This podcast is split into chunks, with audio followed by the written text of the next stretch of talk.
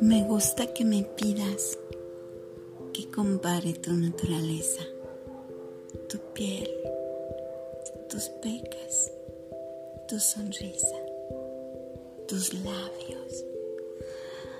tus comisuras, tus hoyuelos,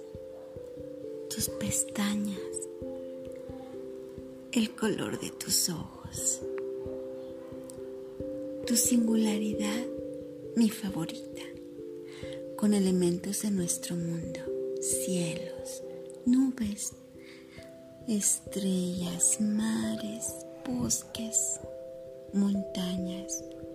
mientras lo hacemos. Pero no todos son poetas,